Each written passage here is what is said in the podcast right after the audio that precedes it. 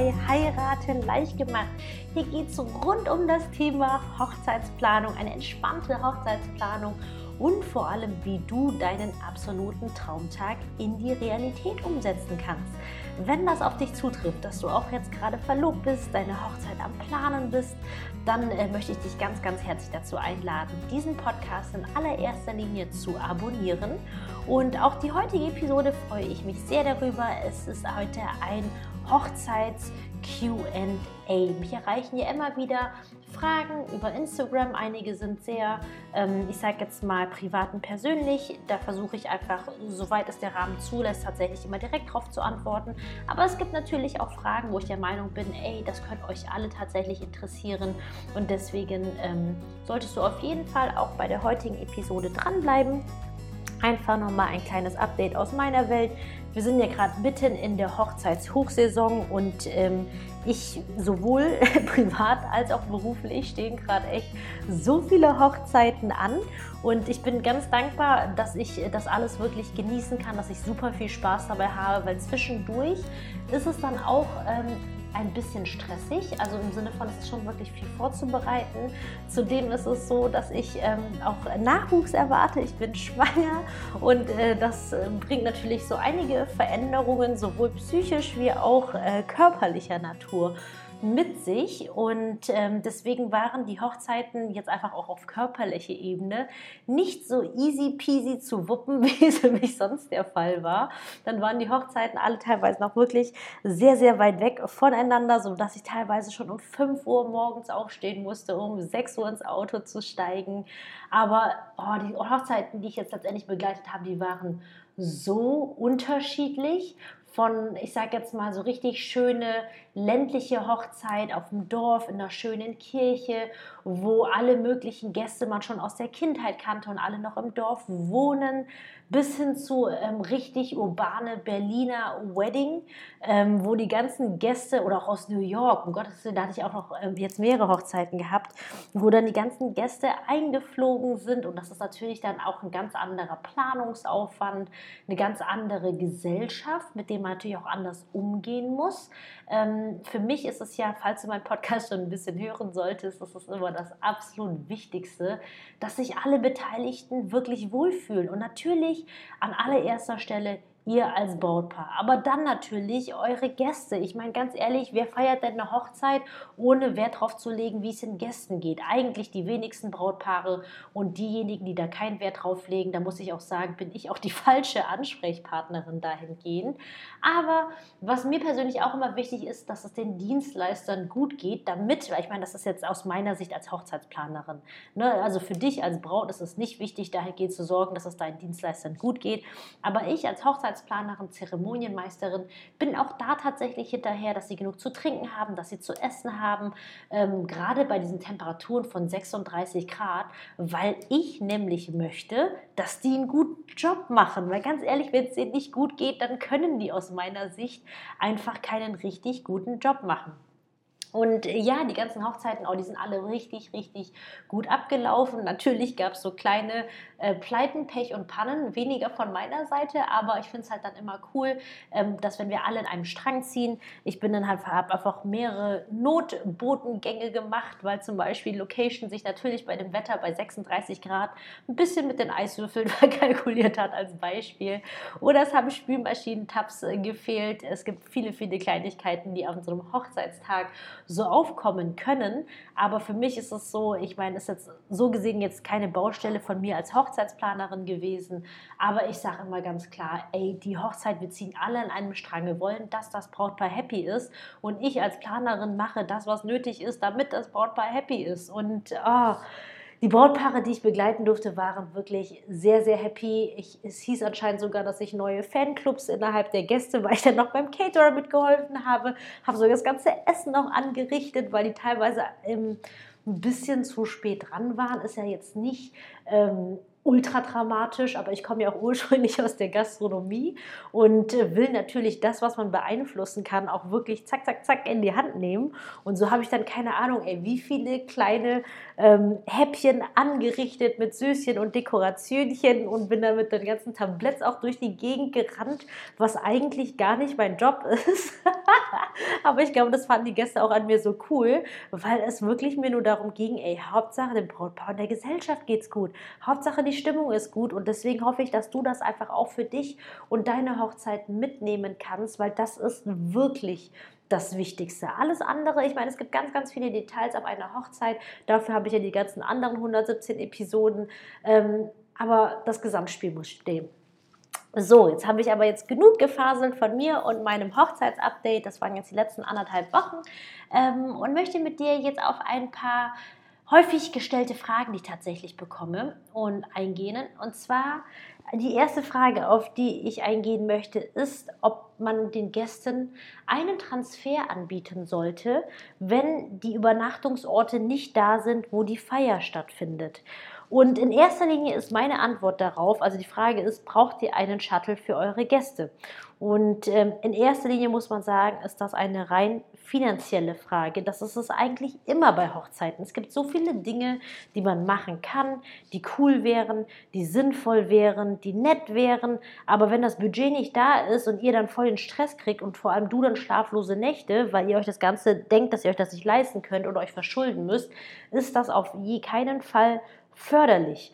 Aber um zur eigentlichen Frage zu kommen, ähm, ob ein Transfer sinnvoll ist, auf jeden Fall. Ich kann das wirklich nur empfehlen, denn wenn ihr euch nicht drum kümmert, irgendeine Möglichkeit bietet, es geht auch ehrlich gesagt auch gar nicht darum, dass ihr das zu zahlen habt. Aber allein, dass ihr euch organisatorisch darum gekümmert habt, euren Gästen das kommuniziert habt, egal auch jetzt mit Preis zum Beispiel, so und so viel kostet es, um abends zu eurem Hotel zu kommen. Oder wir haben Taxigesellschaft XY herausgesucht, die kommen auf Abruf, erreichbar unter dieser Telefonnummer zu den Kosten XY.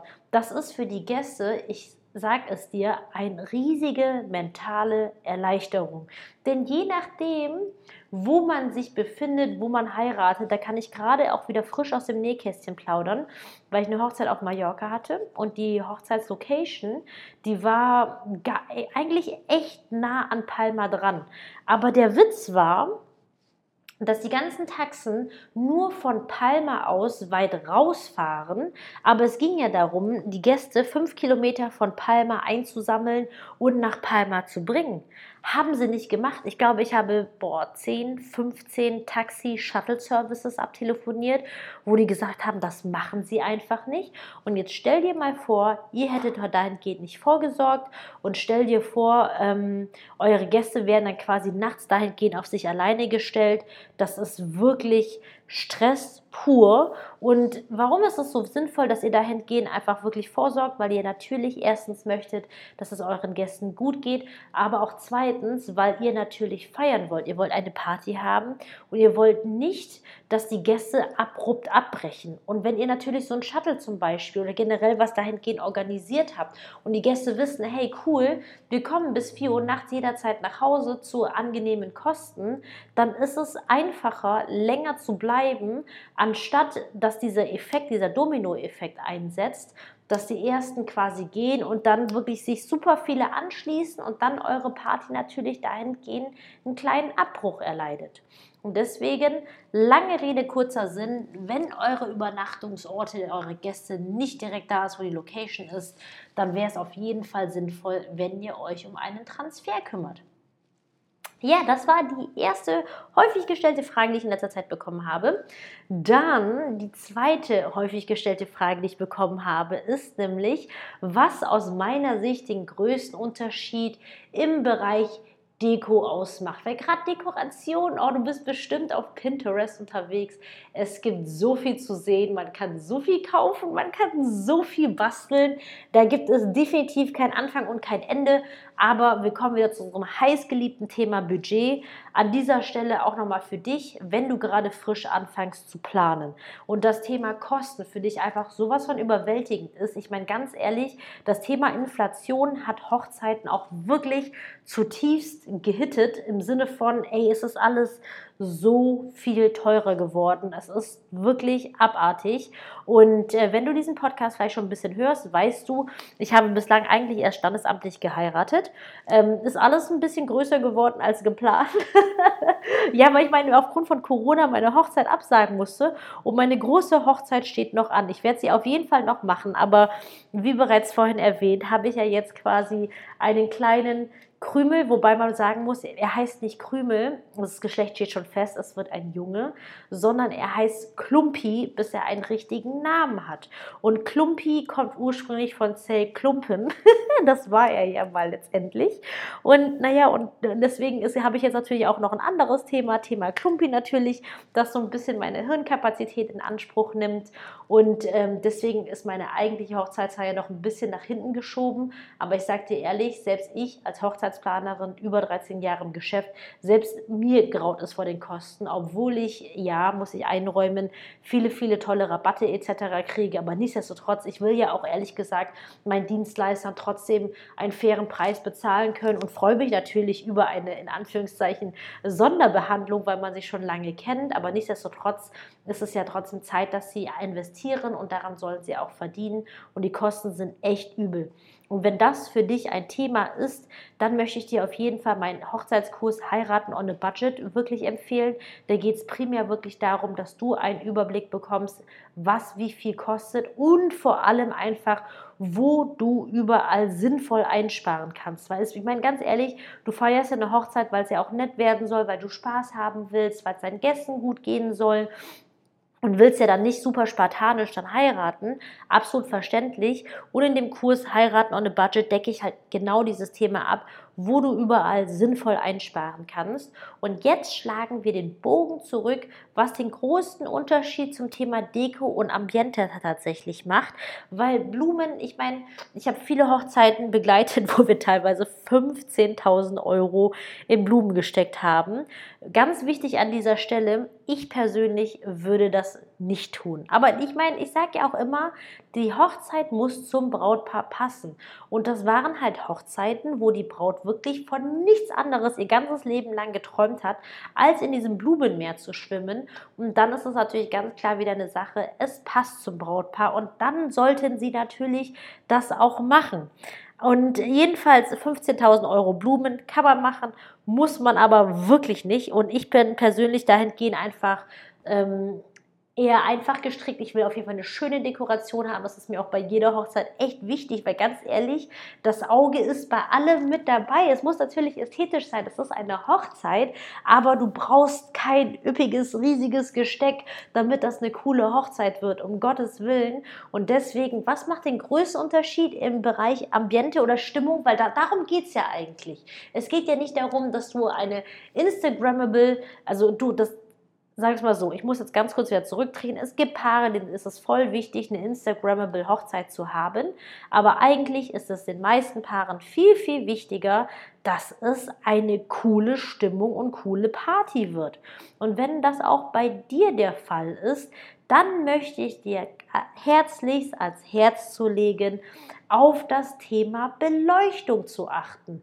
Das ist, hört sich so simpel, also angefangen von Kerzen über Strahler, es gibt so viele Möglichkeiten Beleuchtung. Es hängt natürlich auch in erster Linie von deiner Hochzeitslocation ab oder auch Lichterketten. Es gibt so viele Möglichkeiten an der Beleuchtung zu schrauben. Aber das macht aus meiner Sicht vom Preis-Leistungs-Verhältnis wohlbemerkt. Das ist jetzt ganz, ganz wichtig, dass du dieses Wort Preis-Leistungs-Verhältnis verinnerlichst, weil es gibt wirklich 101 Möglichkeiten, tolles Ambiente, tolle Deko zu zaubern. Aber wenn du sagst, ey, Budget ist knapp, wir wollen, dass einfach die Atmosphäre passt, dann setze bitte auf Beleuchtung. Und da ist das allererste, womit ich zum Beispiel anfange, Kerzen, wobei Kerzen auch nicht günstig sind, je nachdem, was du dir für Kerzen wünschst. Oh mein Gott, ich hatte letztens eine Hochzeit, das muss ich noch kurz erzählen. Da hatten wir Designerkerzen. Also unterm Strich waren es Stabkerzen, die einfach nur ein bisschen dünner waren, ein bisschen länglicher waren, ein bisschen stylischer von der Form.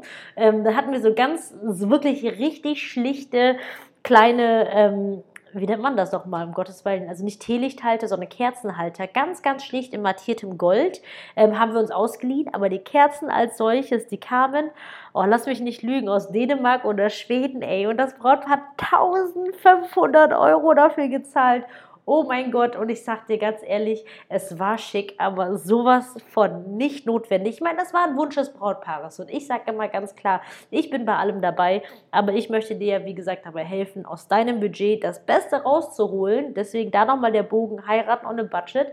Infos findest du quasi auf meiner Webseite. Links packe ich dir in die Show Notes. Und ja, Kerzen können sehr, sehr teuer sein, aber womit du auf jeden Fall anfangen kannst, ist, ähm, statt dieser Designer-Kerzen normale Kerzen zu nehmen, zum Beispiel Beispiel. Achte bitte darauf, dass du genügend Brenndauer hast. Richte dich bitte bei Kerzen bei der Brenndauer bitte nicht nach der maximalen Brenndauer, die auf der Verpackung steht. Auf die kann man sich nämlich nicht verlassen. Die ist, gilt halt immer nur dann, wenn das quasi in einem Raum ist, der komplett licht- und windstill ist. Und sobald du sowas wie einen Luftzug hast oder Klimaanlage, kannst du schon gefühlt 30 Prozent der maximalen Brenndauer abziehen.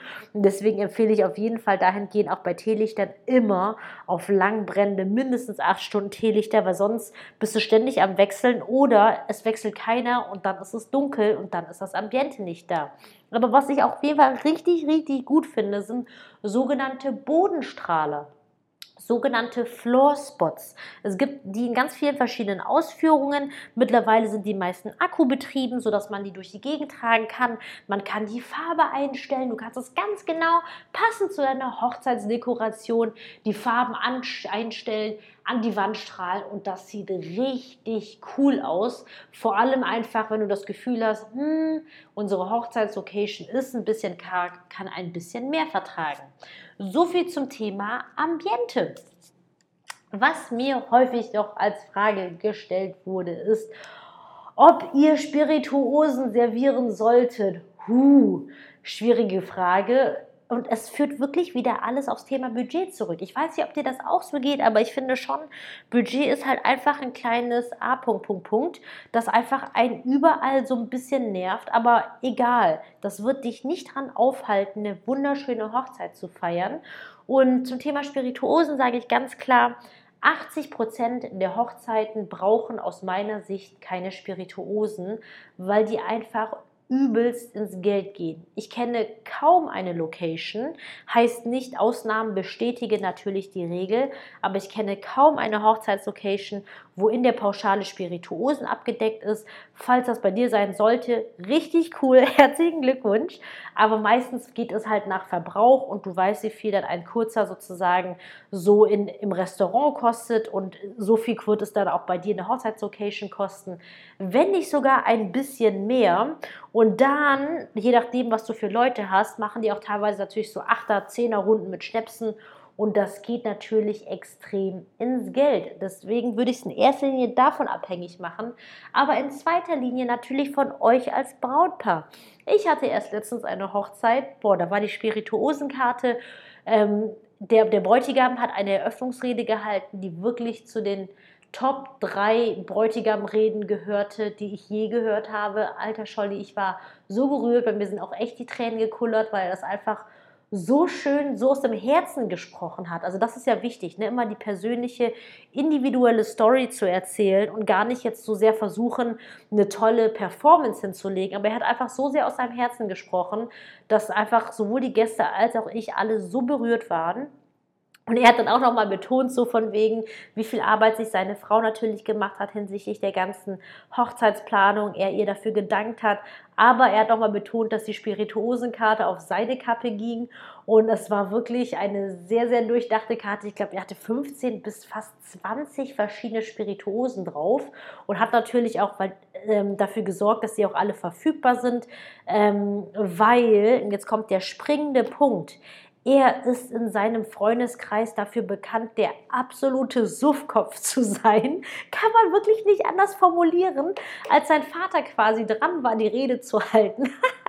Ich habe mich so totgelacht, weil der Vater ist so ein richtig krasser Geschäftsmann, der einfach wirklich viel, viel, viel am Reisen war und hat deswegen auch, also Gutverdiener, hat halt einfach ganz viele Spirituosen natürlich auch geschenkt bekommen, teure Whiskys etc.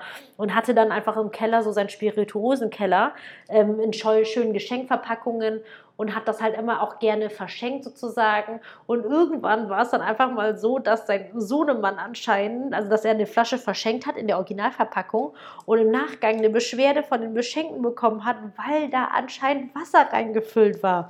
Und der Bräutigam ist halt so ein Suffkopf gewesen, dass er mit seinen Freunden dann damals wirklich in deren Jugend diese Pullen geleert hat und mit Wasser aufgefüllt hat und der Vater das nicht gemerkt hat. Und du merkst also quasi jetzt an dieser Stelle, dass das natürlich natürlich zu diesem Brautpaar oder zu dem Bräutigam einfach gepasst hat. Es wäre nicht, es wäre wirklich keine authentische Hochzeit gewesen, wenn er keine Spirituosen gehabt hätte. Und ähm, ja, das ist, finde ich, die erste Frage. Aber denk dran, 80 bis 90 Prozent der Hochzeiten kommen wirklich ohne Spirituosen aus. Es ist auf jeden Fall eine Kostenposition. Ich kann dir dahingehend keine Daumenregel nennen, weil das wirklich ganz, ganz stark von der Hochzeitsgesellschaft her abhängig ist. Wenn du mit deiner Hochzeitslocation die Chance hast, solltest du dahingehend auf jeden Fall prüfen, ob ihr quasi selbst Spirituosen mitbringen dürft mit einem sogenannten Korkgeld. Das heißt, ihr zahlt Geld dafür, dafür, dass ihr eigene Spirituosen mitbringen könnt oder dafür, dass das Servicepersonal es zum Beispiel ausschenkt, weil die haben ja zum Beispiel dann die Servicekosten, die müssen ja die ganzen äh, Schnapsgläser spülen zum Beispiel, aber damit fährt ihr zum Beispiel auch tendenziell nicht immer, tendenziell besser, als wenn ihr quasi die Spirituosen von der Location im Verbrauch pro Stück abgerechnet werdet. So, das ist die Antwort ob ihr Spirituosen servieren solltet. Dann die nächste Frage, die tatsächlich häufig kommt, aber dazu habe ich auch eine eigene Podcast-Episode. Da muss ich auf jeden Fall mal gucken, dass ich sie für dich raussuche und das dann noch in die Show Notes packe. Wenn du es nicht in den Show Notes findest, dann heißt das, dass ich sie nicht gefunden habe. Nein, aber sollte ich auf jeden Fall. Und zwar, ob ihr einen First Look braucht. Dahin gehe noch mal ganz kurz die ähm, Erklärung, was der First Look ist. Der First Look ist der erste Moment, wo ihr euch als Paar fertig gemacht das erste Mal seht. Und wenn wir jetzt richtig traditionell von ausgehen, also lasst uns jetzt von einer kirchlichen Trauung ausgehen, richtig traditionell Männlein, Weiblein, dann ist der First Look oftmals direkt in der Kirche. Das heißt, wenn Bräutigam Männlein vorne am Altar steht und Weiblein dann äh, einzieht zur Trauung, dann ist das der First Look. Aber der große, große Trend geht gerade dahingehend, dass man diesen First Look, dass man den Moment, wo ihr euch als Paar das erste Mal seht, nicht mehr vor versammelter Mannschaft vor den Gästen macht, sondern zum Beispiel ähm, entweder nur zu zweit für euch oder in einer anderen intimen Atmosphäre. Und ich muss ehrlich sagen, dadurch, dass ich ja jetzt, ich mache ja schon so lange diesen Job, aber habe ja selbst erst vor zwei Jahren geheiratet und wir hatten einen First Look nur mit uns zwei und dem Fotografen. Und ich will jetzt auf jeden Fall nicht sagen, dass ihr das nur zu zweit machen sollt, aber ich empfehle auf jeden Fall eine Situation zu wählen, die nicht so spannungsgeladen ist wie der Moment vor der Trauung, weil der ist total der, der kann schon ein bisschen Richtung stressig gehen. Und ich finde, dieser First Look, da, da solltet ihr einfach genug Zeit einplanen für euch zwei einfach. Und ähm, das ist wirklich schön. Und ich hatte auch letztens wieder erst meine Bräute, haben mich gefragt, so, hm, wie machen wir das hier und da? Und ähm, die haben sich dann tatsächlich alle ähm, für einen privaten First Look entschieden, abseits der Hochzeitsgesellschaft. Und das Feedback war dahingehend wirklich überragend. Wie gesagt, ich möchte nicht sagen, dass du das so zu machen hast, aber ich kann auf jeden Fall das Thema First Look in einem kleineren Rahmen als jetzt wirklich kurz vor der Trauung. Da können auch zum Beispiel die Eltern mit dabei sein. Ich hatte auch letztens zum Beispiel First Look in einem Hotel. Ich meine, das kannst du überall machen, wo ihr euch wohlfühlt. Ähm, schön ist es immer auf jeden Fall, Hochzeitsfotografen, Fotografin mit dabei zu haben. und einfach wirklich für euch diesen Moment wirklich in vollen Zügen zu genießen. Ja, so, damit, das sind jetzt die wichtigsten, was heißt die wichtigsten, aber ich habe jetzt einfach ein paar Fragen jetzt rausgeschnappt für die heutige Episode. Es sind auch auf jeden Fall ein paar Fragen in der Pipeline. Wenn du auch noch Fragen haben solltest, die vielleicht alle Hochzeitsgesellschaften äh, oder Hochzeitspaare betreffen könnte, dann schreib mir auf jeden Fall sehr, sehr gerne. Dann nehme ich das mit ins nächste QA auf. Freue mich aber auch von dir zu hören. Gerne auf Instagram oder per E-Mail an meine E-Mail-Adresse mail at kimsam.de einfach wie du auch das Format von QA findest, weil das natürlich so ein bisschen Wust ist, aber allerdings sind das ja die Fragen, die euch jetzt am meisten interessiert haben. Deswegen dachte ich mir, wieso nicht dazu eine Podcast-Episode aufnehmen. Und ansonsten hoffe ich, dass du heute was für dich mitnehmen konntest, für dich und deine Hochzeitsplanung. Ähm, ich packe dir die wichtigsten Links, wie gesagt, in die Shownotes rein. Falls du noch weitere Unterstützung bei deiner Hochzeitsplanung haben solltest, gibt es zwei verschiedene Möglichkeiten, mit mir zusammenzuarbeiten. Einmal über meine Online-Kurse findest du alles auf meiner Webseite, aber auch eine individuelle Betreuung ist möglich. Für mich ist einfach das Wichtigste, wirklich so in dem Maße für dich da sein zu können, wie du es tatsächlich brauchst. Denn eine Hochzeit ist so individuell, das betone ich immer wieder. Die Aufwände bei jeder Hochzeit sind so unterschiedlich. Und ja, falls du Unterstützung brauchst, freue ich mich von dir zu hören. Ansonsten wünsche ich dir erstmal eine wunderschöne Woche. Freue mich von dir zu hören und sag wie immer, bis dahin, deine Kim.